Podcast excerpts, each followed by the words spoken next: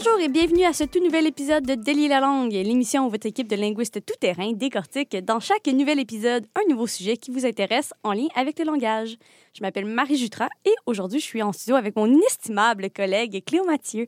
Hello! Hey ho! Let's go! Aujourd'hui, on s'attaque à un sujet un peu euh, fantomatique, voire même fictif, mais qui sert euh, souvent d'argument. C'est un peu fatigant d'ailleurs, là, pour critiquer euh, l'évolution de la langue. Ben oui, on parle aujourd'hui de la fameuse novlangue qui mêle, en fait, dystopie et langage. Donc, euh, dans le cadre de l'épisode d'aujourd'hui, on va se poser la question suivante. Est-ce que les langues modernes se dirigent fatalement vers une forme de novlangue? On commence par où? On pourrait commencer, je pense, par une explication de c'est quoi la novlangue? Ça pourrait Ça être, pourrait être un bon hein? début, Ça pourrait hein, être ouais. un bon début. Surtout que vous avez probablement déjà entendu parler de la novlangue si vous avez complété vos études secondaires ou euh, le cégep. Des fois, c'est au cégep qu'on le voit. Euh, Ou pas du tout. Moi, j'ai vu ça dans un cadre pas. complètement ah oui, externe à C'est juste l'école. beaucoup de références euh, Ou peut-être que vous avez aussi. juste aucune idée de quoi on parle, puis ce serait vraiment correct aussi. Peut-être que vous êtes déjà parti parce que vous savez pas de quoi on parle. J'espère que tanné. non. Restez, s'il vous plaît. Fait que bref, j'ai abrégé les souffrances de tout le monde. Euh, la novlangue, c'est la langue officielle de Océania, qui est le pays fictif où se déroule un roman dont vous avez peut-être entendu parler, 1984, de George Orwell. Hmm, Ça me dit quelque chose. C'est pas un film de Ricardo Troggi, ça? Presque. Je pense que Troji n'a pas eu le choix de sélectionner d'autres années que 1984 pour les titres de ses films pour des raisons évidentes de Bien référencement. entendu. Fait que lui, c'est 1981, 87 puis 91. Donc, il- Mhm. il, contourne le problème. Euh, mais comme j'allais dire, donc avec cette, avant cette petite pause culturelle québécoise, Océania comprend l'Amérique du Nord, l'Amérique du Sud, l'Océanie, l'Afrique australe, les îles britanniques et l'Australie. Donc, c'est vraiment énorme. Ça recoupe comme... C'est presque partout, en fait. Presque, mais dans le livre, il y a une autre superpuissance. Puis ces deux Ce superpuissances serait quoi la Russie? J'ai pas noté, mais I guess euh, l'Asie, Ah ben oui, probablement. incluant la Russie. Ouais. Puis je sais pas, pardon, les autres euh, continents. Mais euh, l'Antarctique peut-être aussi. Il me semble qu'il y avait du monde euh, en Antarctique dans cette, ce monde-là. Ouais, mais écoute, c'est une dystopie. Vous pouvez faire bien des affaires, mais euh, l'Afrique est un territoire contesté puis qui se fait un peu euh, déchirer par les deux superpuissances, ou qui est convoité en tout cas par les deux superpuissances dans cette dystopie-là. Dans la version originale anglaise, ça s'appelait, la, la novlangue, ça s'appelait Newspeak, qu'on pourrait traduire littéralement par nouveau parler, parler qui peut être euh, un verbe à l'infinitif ou un nom. Euh, puis d'ailleurs, une nouvelle traduction du mot a vu le jour il y a quelques années, soit Mhm. le néo-parler. Euh, néo euh, du grec ancien qui veut dire jeune, nouveau, récent. Euh, puis pour mettre l'accent sur le fait qu'il ne s'agit pas vraiment d'une langue, ben, euh, le, le mot parler plutôt que langue, comme novlangue, c'était comme Ouais. une nouvelle langue. Là, c'est plus, plus comme une façon nouvelle façon la langue. de parler. Ouais, Ouais. c'est ça, c'est ça. Je comprends. Euh, parce que ça, c'est ça, pour mettre l'accent sur le fait qu'il ne s'agit pas vraiment d'une langue avec toutes les implications sociales puis évolutives que ça comprend, mais plutôt comme d'un moteur d'expression rudimentaire, on pourrait dire. Rudimentaire. Ouais, ouais, ouais. Puis c'est ça, ça sert à communiquer des choses de base puis des choses approuvées par le parti totalitaire au pouvoir. Mais contrairement à une langue, ça sert pas à jaser pour jaser, à faire des émissions de radio pour le fun Ouais. ou à inventer ou raconter des histoires, ce genre de choses-là, et surtout pas à réfléchir. Hmm. Mais euh, Marie, peux-tu donner un peu plus de contexte à propos du roman 1984 pour pas qu'on parle d'une langue hors de son contexte qui est pas très sociolinguistique? Bien sûr, euh, 1984, euh, comme tu l'as mentionné, c'est donc un roman dystopique qui été écrit par George Orwell et publié en 1949, donc bien avant 1984. Donc au moment où il a écrit l'histoire, c'était une projection dans le futur. tu sais, Même si pour Mhm. nous, 84, c'est quand même passé depuis un, petit moment.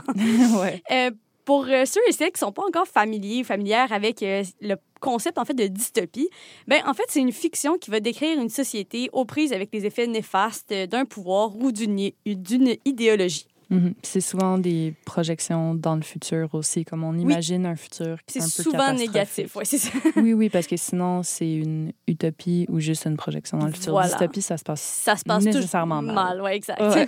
Puis c'est justement ce qu'Orwell a imaginé dans son roman 1984, donc une société qui est marquée par le totalitarisme, qui est inspirée notamment par les régimes staliniens et nazis et de la propagande aussi qui était Mhm. associée à ces régimes-là. Mm. Euh, on peut lire notamment une absence totale de liberté d'expression euh, et les moindres actions et même les, mêmes les moindres réflexions des citoyens et citoyennes sont surveillées.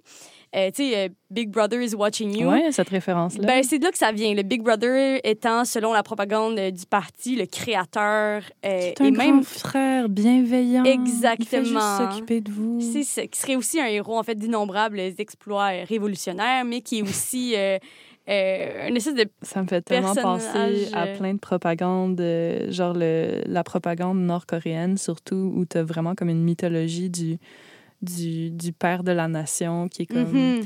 Toujours souriant, puis qui a accompli tellement d'actes Tellement de choses, ouais, euh, des trucs vraiment absurdes, là. Fait que c'est juste clair une formule totalitaire. C'est ça, c'est juste que c'est clair que ces références-là viennent pas de nulle part, c'est que ça a Mhm. déjà été fait dans la propagande Ouais, qui, qui a pour existé. déifier la personne Ouais. pour que les gens contestent ouais, pas Exact. Cette personne-là existe donc, mais il n'y a jamais vraiment de preuve dans le roman que cette personne-là est une personne physique. Hmm, c'est peut-être juste une idée. Peut-être. On Hmm. ne sait pas. Bref, c'est dans ce contexte-là que, que va apparaître justement la fameuse novlangue. Et euh, fait intéressant, euh, Orwell a publié en 1946, donc trois ans avant 1984, un essai à propos de comment le langage politique appauvrit la langue. Donc, c'est clairement une source d'inspiration, euh, puis de réflexion, en fait, qui a contribué au roman 1984. Mhm, Mhm. mhm. Et Cléo t'a mentionné tantôt que la novlangue ne servait surtout pas à réfléchir. Mhm. Qu'est-ce que tu voulais dire? Euh, pourquoi est-ce que l'auteur a créé une langue dans son roman de base si c'était pour pas qu'elle serve à la réflexion? Ouais. Ben, l'idée de la novlangue repose sur une version extrême du déterminisme linguistique dont on a parlé très spontanément tout à l'heure, euh, Marie et moi. Le déterminisme linguistique, c'est un modèle théorique selon lequel le langage limite et détermine la pensée et la connaissance humaine.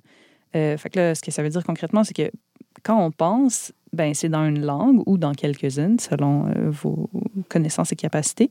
Puis différentes langues ont différentes limites. Donc, selon cette théorie-là, on pourrait pas penser, on pourrait juste penser à l'intérieur des limites des langues qu'on parle, Mhm. euh, puis donc dans lesquelles on réfléchit. Je sais pas si c'est relativement clair ce que je viens d'exprimer, mais on sait par exemple que des notions comme le temps puis la quantité peuvent être perçues différemment par les locuteurs de certaines langues. Euh, mais ça peut aussi concerner des choses comme le genre grammatical des Mhm. objets, le masculin, le féminin. Euh, donc, c'est ça. Si, mettons, dans ta langue, le temps est vu d'une certaine manière, comme le temps est vu comme linéaire, mettons comme nous, c'est ça, euh, ben, on, va avoir beaucoup plus de difficultés à concevoir le temps de manière non linéaire. Mhm. Euh, ce qui est peut-être plus, euh, plus facile pour des personnes qui parlent d'autres langues où le temps est conçu de façon un peu plus, je sais pas, holistique ou ouverte, Mhm. mettons. Fait que c'est ça. Donc, si cette idée-là vous plaît, ben, tant mieux. De déterminisme linguistique, ça, ça a quelque chose de quand même séduisant ou de complètement repoussant selon comment vous vous sentez par rapport au fait que les choses soient déterminées pour vous ou pas. Mais euh, c'est pas inévitable, cette théorie-là. On peut quand même envisager des différences de perception. Euh, on peut quand même envisager que ces différences-là de perception, euh, c'est des phénomènes socio-cognitifs et non du déterminisme linguistique. Fait que Mhm. je vous invite à vous pencher plus profondément sur la question si ça vous intéresse. Ouais, OK. Donc, je comprends. Fait que si, pour valider, si j'ai bien compris ce que tu Mhm. m'expliques là avec le déterminisme linguistique, dans le fond, c'est que l'idée sous-jacente, c'est que si une chose peut pas être dite, cette chose-là peut pas être pensée. Ouais. Fait que dans le fond, c'est de savoir si c'est notre pensée qui donne un sens à la langue ou, euh, l'inverse. Une version extrême, ce serait ça. Effectivement. Fait que si on peut pas, si on connaît pas le terme, le mot liberté, est-ce qu'on peut en connaître le concept? C'est un peu ça aussi. Dans, dans, dans le contexte du roman. Oui, c'est ça. C'est pas ce que Orwell lui-même s'est dit, mais c'est ce que Orwell a écrit que les gens du parti croyaient.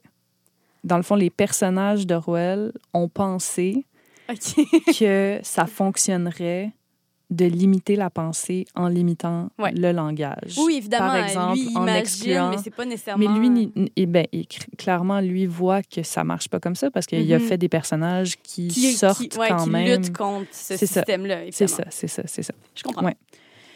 Oui, tout à fait. Fait que euh, Orwell est parti de cette idée-là de déterminisme linguistique, puis il, est parti à la course avec. Parti sur une chire. parti sur une chire pour servir le propos de son roman où les autorités cherchent à avoir le contrôle, comme le dit Marie, le plus absolu possible sur le peuple.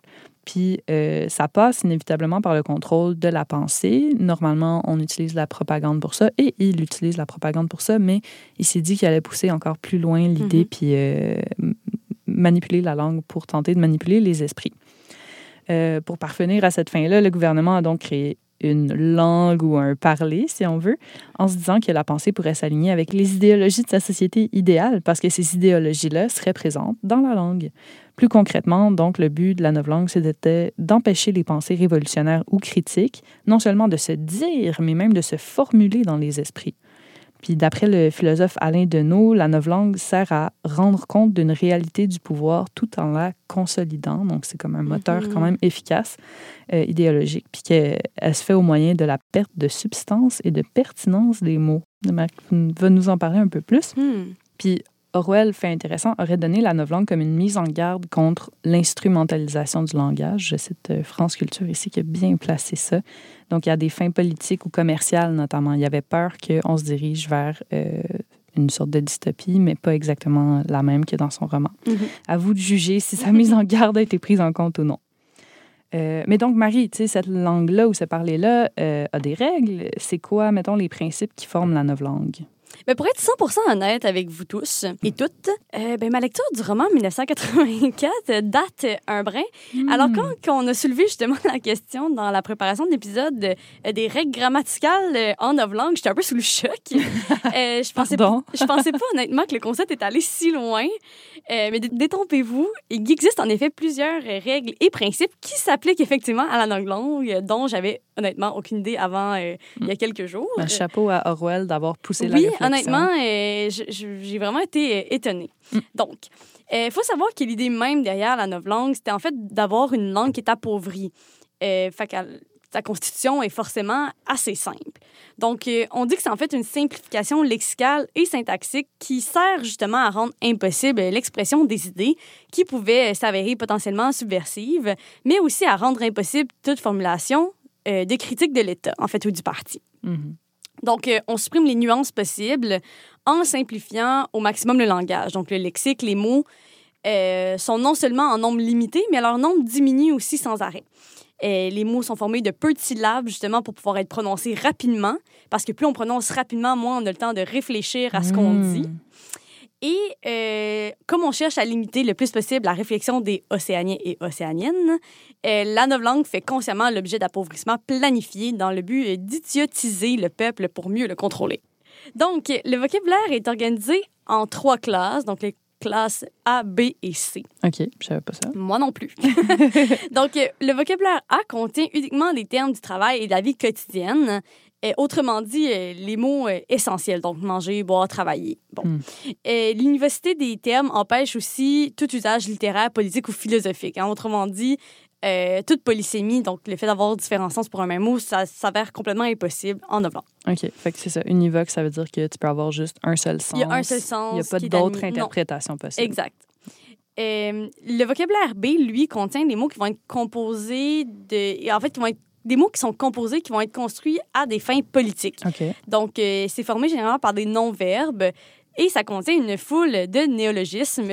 Allez voir l'épisode sur les néologismes. Donc, la plupart du temps, là, les néologismes euh, ont- sont faits par soudure pour représenter des réalités propres euh, à celles de l'univers imaginé par Orwell. Hmm. On peut penser, par exemple, à bon ou imbon. Ah, euh, ou le, pas ça. le crime pensé, qui est un terme englobant l'ensemble des mots regroupés autour des concepts de liberté et d'égalité en droit. C'est plus abstrait, là.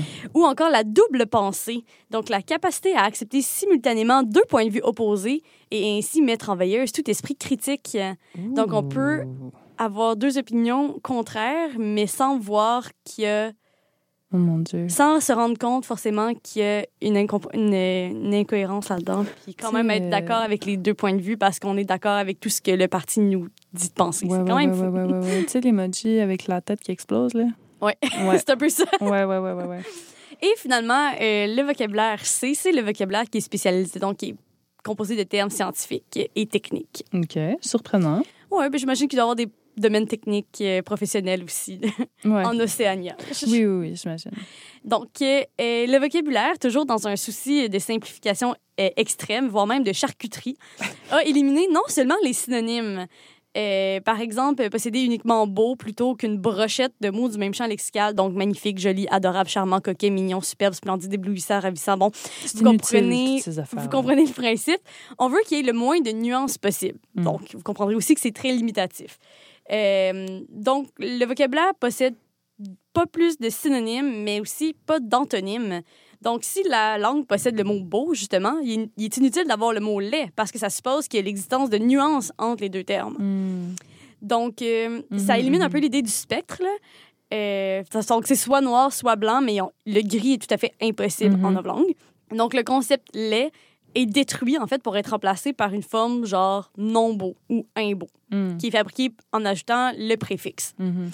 Euh, puis pour pousser ça encore plus loin, le mot bon que j'ai évoqué un peu plus tôt, le bon et imbon, euh, dans le vocabulaire B, on peut aussi avoir euh, double plus bon, donc excellent ou Oh, très très bon, imbon, comme j'ai dit, plus imbon, qui voudrait dire vraiment pas bon, et Ah. double plus imbon, donc ce qui serait très très très mauvais.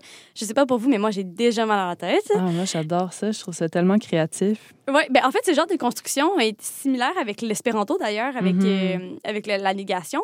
Mm. Et puis c'est aussi ce dont s'est inspiré Orwell pour, euh, pour créer en fait la novlangue. OK, je savais pas. Et sur le plan de la grammaire, évidemment, la novlangue est aussi simplifiée au maximum. Euh, donc, plus d'exceptions, plus de règles compliquées, le rêve de plusieurs, enfin réalité. Donc, euh, ce sont les mêmes règles, en fait, et les mêmes principes grammaticaux qui vont s'appliquer à toutes les classes lexicales. Le pluriel est toujours marqué par un S, donc en novlangue, et je vous rappelle que c'est le seul cas où on peut effectivement dire des chevals, parce que... Pour a- l'instant, Marie, pour oui, l'instant. pour l'instant, en tout cas. Et tous les verbes se conjuguent de la même façon. Donc, les verbes euh, doivent toujours euh, s'accorder de la même façon. Il n'y a plus de verbes irréguliers. Et euh, ça doit toujours être un dérivé d'un nom correspondant quand il existe. Donc, dans la version anglaise, par exemple, to cut, donc le couper, c'est remplacé par to knife, parce qu'on a Ah, le oui. nom comme un couteau qui, à lui seul, suffit, en fait, Ah, pour wow. l'action de couper quelque chose. Et le mot penser euh, lui-même, le, le nom penser, est remplacé par le non-verbe penser. OK. Attends, celle-là, je la comprends moins. Parce qu'on peut pas avoir la pensée, tu penses? OK. Donc, euh, là, Cléo, corrige-moi si je me trompe, mais on dirait que novlangue a pris comme un autre sens dans l'usage courant, notamment dans Mhm. certaines chroniques de certains journaux. je sais pas à quoi tu fais référence comme ça. Mais oui, oui, oui, absolument. Ça a pris une connotation. euh, bon, c'était déjà négatif Oui, dans, oui, dans le roman, mais ça a pris une autre connotation négative. Euh, le concept est surtout mobilisé dans les débats médiatiques qui concernent euh, des utilisations politisées de la langue ou Mhm. des utilisations de la langue ou des changements de la langue, surtout. Ouais. Novlangue a alors une signification qui est similaire à langue de bois. Donc, tu sais, en politique, quand on dit que quelqu'un a la langue de bois, c'est qu'il dit des choses sans vraiment dire quoi que ce soit. Mhm. Euh, donc, un langage, euh, une langue édulcorée qui est censée rendre soit plus acceptable ou moins grave certains phénomènes. Donc, par exemple, si on dit euh, les personnes à mobilité réduite au lieu de personnes handicapées, ça peut être soit pour rendre moins grave en apparence ou ça peut être euh, en fait pour ne plus insulter certaines personnes Mhm. euh, quand un terme a été utilisé euh, comme une insulte au, au fil du temps. Fait c'est ça. C'est, dans les deux cas, ça sert quand même d'une certaine manière à édulcorer Mhm. la, la langue telle qu'elle était auparavant. Euh, puis, en gros, il s'agirait d'un langage plus ou moins faux selon les interprétations, ou en tout cas manipulé et Mhm. manipulateur. Ouais, il y a comme l'idée aussi les a quelqu'un tire les ficelles derrière ça. là. Ça vient toujours un peu avec ça, ça, que ça, c'est contrôlé. ça vient vraiment chercher les gens. Ouais. Puis c'est ça, cette interprétation-là dérive du fait que dans le roman, le gouvernement totalitaire cherche à contrôler la langue pour contrôler la pensée du peuple et donc contrôler le peuple. Fait que là, nous, on a peur quand on voit que le langage se fait, que la langue se fait édulcorer un peu de cette manière-là. On est comme, oh mon Parce que Dieu, ça est-ce qu'on se dirige Ouais. vers, tu sais, est-ce que il y a clairement des gens qui essaient de contrôler notre pensée. On n'a pas nécessairement besoin d'avoir lu. euh, ça a vraiment marqué 1984, l'imaginaire mais ça a collectif, beaucoup, là. beaucoup, Ouais. beaucoup marqué ouais, l'imaginaire collectif. Fait que c'est vraiment perçu comme une tentative de contrôle de la Mhm. population, euh, soit par les médias ou la classe politique ou je sais pas quoi. Puis surtout, il y a des idéologies linguistiques qui s'affrontent, puis d'un bord comme de l'autre, on Mhm. qualifie le discours euh, de l'autre d'idéologique, mais sans reconnaître que le sien est aussi idéologique. c'est toujours idéologique. Euh, fait qu'en tout cas, vous aurez compris que l'utilisation de la novlangue au sens de langage déformant la réalité, c'est pas le propre d'une mouvance ou d'un parti politique. C'est ça que je voulais souligner. Elle concerne pas un seul sujet non plus, mais potentiellement tout changement de la Mhm. langue à saveur politique et sociale. Donc, c'est vraiment comme galvaudé comme, euh, comme terme. Ça perd presque de son sens en étant utilisé à toutes les sauces. En tout cas, Ben, clairement, dans le sens euh, premier de novlangue tel qu'utilisé par Orwell ou avec toutes les règles grammaticales que j'ai énoncées, clairement Ouais. qu'on est ailleurs. Ici. c'est pas la même chose. C'est un Puis, autre sens. L'ironie de la chose, c'est que là, novlangue prend un deuxième sens. Deuxième sens étant complètement banni par la Oui, novlangue elle-même. vrai. Mhm. Ouais, ouais, ouais, ouais, ouais, ouais, ouais. C'est paradoxal. Ouais. Mais pour vous donner un exemple euh, concret, la novlangue a souvent été utilisée pour critiquer l'écriture inclusive, Mhm. Euh, la féminisation. la féminisation aussi, euh, la réforme de l'orthographe, euh, les textos, le langage texto, euh, la suppression de mademoiselle au lieu, de... En théorie, mademoiselle n'existe plus. On dirait juste Mhm. madame, monsieur, parce que mademoiselle, c'était comme non inutilement... ouais. C'est ça, comme une femme non mariée, mais il n'y avait pas d'équivalent masculin. Fait que pourquoi, tu sais? Moi, je disais toujours demoiseau. Mais bon, ça, c'était de de mon cru. Ouais. Oui. OK. Mais ouais, c'est ça. Fait que c'est censé être pour, euh, pour égaliser, pour rendre euh, tout ça plus égalitaire. Mais bref, Mhm. ça, ça vient euh, rebrousser le poil de, de ben du monde. Mais j'ai l'impression que c'est peut-être aussi mal peut-être mal compris un peu avec le néo, tu sais, de nouveau. Je pense qu'il y a peut-être des gens qui l'associent à juste une nouvelle langue, peut-être, qui comprennent. Je, je sais pas Hmm, si Je le, pense pas que le les gens puisent dans le dans l'étymologie. Ben, quand même, dans le sens que quand quand t'entends néo quelque chose, tu comprends que c'est comme une nouvelle forme de, de la chose en question. Non, pour que ce soit pour que ce soit comme utilisé comme une pas une insulte mais quelque chose de Mhm. à connotation négative. On on veut pas se dire à soi-même c'est juste parce que c'est nouveau que j'aime pas ça. Personne se Ouais. dit ça. En général, on est comme j'aime pas ça parce, Parce que, que- c'est comme la novlangue. La novlangue, Ouais. c'est un truc de dystopie. On se dirige vers une dystopie. Tout fout le camp. Oh mon Dieu, gardons les choses telles qu'elles sont. D'habitude, Ouais. c'est ça qui se Donc, le passe. parti passé, il faut le garder. En tout cas. no comment. Mais tu sais, c'est tellement commun que les journalistes ou les personnes commentatrices euh, nomment Orwell ou le roman 1984 ou la novlangue comme dérive potentielle dans les débats qui entourent la langue qu'il y a deux chercheuses qui ont donné un nom au phénomène. Ah ouais? Elles ont appelé ça le point Orwell, qui dérive de la loi Goodwin. Je sais pas si ça vous dit quelque chose. Moi, ça me dit rien. Ça a rapport avec Hitler. Je ne sais pas si ça peut vous donner un indice. Euh, la loi Godwin, Godwin pardon, c'est le principe selon lequel plus une discussion en ligne dure longtemps, plus c'est probable qu'une comparaison qui implique les nazis ou Adolf Hitler survienne. Cool. Vous avez sûrement déjà vu ça dans une discussion. Ou même juste le fait de dire tu sais, les, les, les, les féminazis Mhm. ou les euh, Grammar grammar, Nazi. nazis en anglais, c'est comme clairement super exagéré puis Ouais. inapproprié d'utiliser ce- ça. C'est trop, clairement trop récent. là. Ouais. Fait que le point Orwell, ce que c'est, c'est euh, le principe selon lequel plus une discussion sur la langue dure longtemps, plus c'est probable qu'une comparaison impliquant la novlangue 1984 ou George Orwell survienne, comme en tant qu'argument un peu ou en tant que, que, que ouais, l'argument tout fout le camp, dans le fond. Wow. C'est un peu décourageant. Ouais, les- C'est le moins qu'on puisse dire, vraiment. Ouais, tout à fait. Donc, euh, euh, finalement, euh, on peut-tu dire que le sens de novlangue a un peu dépassé les bornes, puis que de la comparer avec des vrais, là, je mets vrai entre guillemets, là, avec des Mhm. vraies langues, ben, c'est peut-être un peu tiré par les cheveux? Ça l'est un petit peu, mais en même temps, tu La crainte est réelle, j'ai l'impression. la crainte est très réelle. Mhm. Euh, puis je la comprends dans un sens, tu sais, quand on l'analyse, qu'on est comme, puis puis qu'on analyse le comportement de gens qui n'analysent pas Mhm. euh, à partir de vraiment comme c'est quoi le sens initial de la novlangue. Mhm. Mais euh, J'ai l'impression aussi que c'est peut-être confondu avec l'évolution naturelle de la langue puis de, de la- Ouais. du contexte social dans lequel on se trouve. Forcément, mhm, euh, la langue va porter des traces de tous ces changements-là. mhm. Puis j'ai l'impression que des fois, on l'associe justement à une imposition de dire, ben là, vous devez dire ça maintenant. Mhm. Alors que finalement, ben, Ouais. c'est juste parce qu'il y a des besoins qu'on a maintenant. Euh, c'est ça. Notamment en termes de néologisme, de nouveaux mots, de nouvelles réalités qu'on n'avait pas avant. Exactement, Mais est-ce que c'est quelqu'un qui les impose en disant, tu ne dois plus réfléchir? Y Ben, c'est ça. Tu sais, moi, je lis beaucoup sur les, les... Je lis beaucoup de débats sur la langue. Mhm. C'est quelque chose qui me passionne et me décourage euh, constamment. simultanément. Puis, simultanément, c'est ça. Puis les gens sont... L'affaire, c'est qu'il y a des... Dès qu'il y a des changements sociaux, euh, éventuellement, il va y avoir des changements dans la langue pour Mhm. refléter ces changements Voilà. sociaux-là.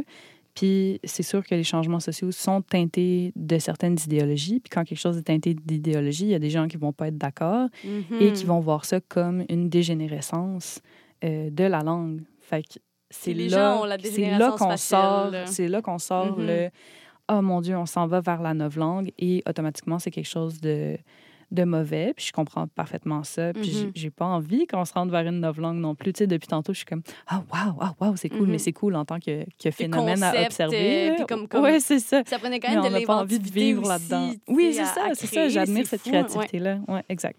En tout cas, Donc, f- finalement, en fait, pour revenir à notre question là, Mhm. de, de l'épisode, est-ce qu'on pourrait dire que les langues modernes se dirigent fatalement vers une forme de novlangue? Mais je suis pas prête à dire ça. Ben, moi non plus, parce que on dirait qu'il y a quelque chose d'inhumain à propos de ça, de, vraiment au sens de comme pas humain, parce que les humains sont euh, dotés de créativité, Mhm. puis euh, on, on Puis va avoir besoin de nouveaux mots pour créer, puis on a envie d'avoir des Mhm. nuances, puis on Ouais. aime ça. Puis l'existence, en fait, de nouveaux termes qu'on invente, c'est justement pour se donner plus de, de possibilités, plus de Mhm. façons de nommer les choses, qui est Ouais. fondamentalement le contraire de ce que la novlangue faisait, c'est-à-dire de limiter, de diminuer le nombre de mots, alors que dans la réalité, c'est tout à fait le contraire qui se produit. Mm. On veut des nuances, on veut euh, des, des termes pour déterminer des choses qui sont, deux, deux réalités qui seraient un petit peu différentes, mais on ne veut Ben, pas penser utiliser le à la même on veut- philosophie, c'est comme beaucoup de ça, là, de ça, réfléchir exact. au sens profond des mots, puis Mhm. aux nuances, puis ou tous les textes scientifiques aussi, là, quand, dans les cadres euh, théoriques, cadres conceptuels, c'est que ça. sais, Mhm. On est comme, Comment on, on définir a les besoin mots, de là, les ça. gens sont pas d'accord en plus. là, ça, ouais, ouais, ouais, bon, c'est une autre histoire. C'est déplaisant, mais inévitable, là, on oui, dirait. exact, c'est ça. Ouais. Mais même dans les sociétés totalitaires, il n'y a pas la novlangue. Il y a peut-être comme des, des éléments de novlangue. Mettons, on peut peut-être penser que camarade, au lieu de euh, madame, monsieur, ami, Mhm. ça peut avoir une connotation un peu comme novlangue au sens 1 ou au sens 2, mais Mhm. encore là, ça ne s'applique pas à toute la langue. Non, c'est ça, exactement. Puis ça Mm. limite pas, en tout cas, a priori, les, la capacité de réfléchir aussi, Mhm. en tout cas. Non, tu peux quand même avoir, tu sais, mettons, les enfants euh, sont quand même capables de percevoir des sens différents même avant d'avoir acquis Mhm. des... sont capables de percevoir des nuances même avant d'avoir Les acquis termes. les euh, différents termes Mm. qui expriment ces nuances-là. Puis c'est quand on apprend ces nuances-là qu'on est comme Ah, oui, il y a un mot pour ça, ou comme Ah, il y a a, pas de mot dans ma langue, mais il y a un autre mot dans une autre langue qui décrit ce concept-là, puis on est comme tout excité. Mais c'est qu'on avait ce concept-là dans notre tête. C'est juste que mhm. c'est vrai qu'il était peut-être plus difficile à matérialiser Ouais. euh, avant qu'on qu'on ait le mot. Mais merveilleux, ça veut dire que c'est une bonne nouvelle. hey, mais c'est déjà fini, hein? Puis non seulement l'épisode se termine, mais la saison estivale de Ben oui. la langue se termine également dans les prochaines secondes, malheureusement. Mm-hmm. Mais n'ayez crainte, n'ayez crainte. On se retrouve pour la saison d'automne sur une base un petit peu moins régulière pour recharger nos batteries de linguistes. Mhm. En fait, on va vous proposer un épisode par mois parce que la qualité vaut toujours bien mieux que la quantité. Absolument. Euh, par contre, on vous rappelle que tous nos épisodes sont et seront disponibles sur CISM893.ca ou encore sur Spotify et Apple Podcast. Vous pouvez aussi nous suivre sur Facebook et Instagram sous le nom Délier la langue pour ne rien manquer de notre contenu. Donc, merci d'avoir encore été à l'écoute et on se retrouve très bientôt pour un autre épisode de Délier la langue. À bientôt! À bientôt. Merci de votre écoute.